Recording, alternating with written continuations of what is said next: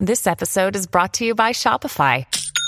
Forget the frustration of picking commerce platforms when you switch your business to Shopify, the global commerce platform that supercharges your selling wherever you sell. With Shopify, you'll harness the same intuitive features, trusted apps, and powerful analytics used by the world's leading brands. Sign up today for your $1 per month trial period at shopify.com slash tech, all lowercase. That's shopify.com slash tech.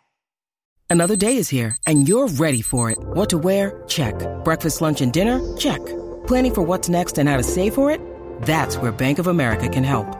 For your financial to-dos, Bank of America has experts ready to help get you closer to your goals. Get started at one of our local financial centers or 24-7 in our mobile banking app. Find a location near you at bankofamerica.com slash talk to us. What would you like the power to do? Mobile banking requires downloading the app and is only available for select devices. Message and data rates may apply. Bank of America and a member FDIC. Qu'est-ce que c'est Pixar? Merci d'avoir posé la question.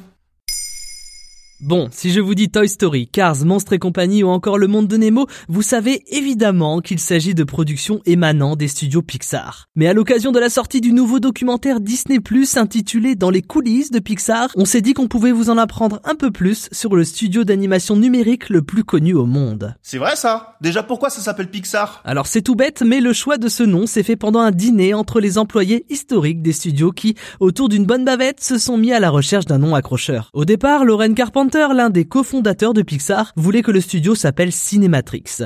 Mais le reste du groupe n'était pas vraiment chaud. Et des discussions est sorti le nom Pixar pour la contraction de pixel et laser. Mais Lauren Carpenter trouvait que ça ne sonnait pas très bien et il s'est fendu d'un pourquoi pas Pixar plutôt. Et après 3-4 bouchées, c'était validé. Ah, et comment sont nés les studios? Pour ça, il faut remonter bien avant ce repas, car officiellement l'embryon de ce qu'allait devenir Pixar fut créé en 1979. Et à l'époque, il s'appelait Graphics Group et était une division informatique de la société de production de George Lucas, Lucasfilm. Mais malgré le fait que cette division était pionnière dans la création 3D numérique, George Lucas décida de s'en séparer et la vendit à Steve Jobs en 1986 pour la somme rondelette, mais pas si énorme que ça dans cette industrie, de 10 millions de dollars. Pendant plusieurs années, Pixar n'était pas à proprement parler un studio d'animation, mais un prestataire de services spécialisé dans la création de logiciels d'animation avec comme produit phare le Pixar Image Computer, un ordinateur spécialisé dans la modélisation d'animation 3D. Ces solutions étaient vendues à des acteurs gouvernementaux, à des acteurs de la santé,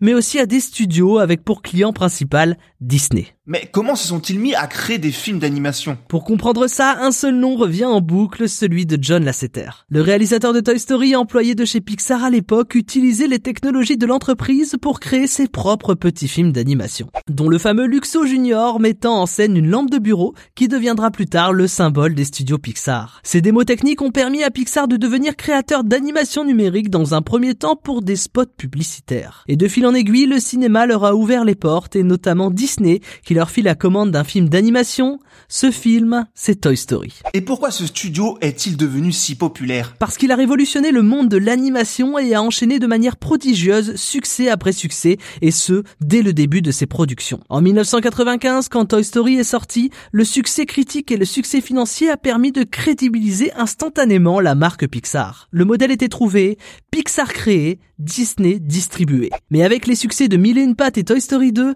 les dirigeants de chez Pixar ont commencé à trouver que la part des recettes empochées par Disney était trop importante compte tenu de leur seul rôle de distributeur. Les relations se sont tendues, mais les succès ont continué à s'enchaîner avec Monstres et compagnie, Cars, Les Indestructibles et Le Monde de Nemo. En 2006, les négociations ont finalement débouché sur le de Pixar par Disney pour la somme de 7,4 milliards de dollars. Mais Pixar eut le droit de rester une entité séparée en gardant ses locaux et son nom. Depuis, le mariage Disney-Pixar a pris et le succès est toujours au rendez-vous film après film. Même si, ironie du sort, l'essor des films Pixar a relégué totalement au second plan les dessins animés chez l'acteur légendaire en la matière, Disney.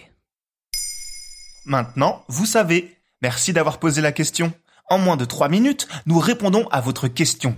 Que voulez-vous savoir? Posez vos questions en commentaire sur les plateformes audio et sur le compte Twitter de Maintenant, vous savez.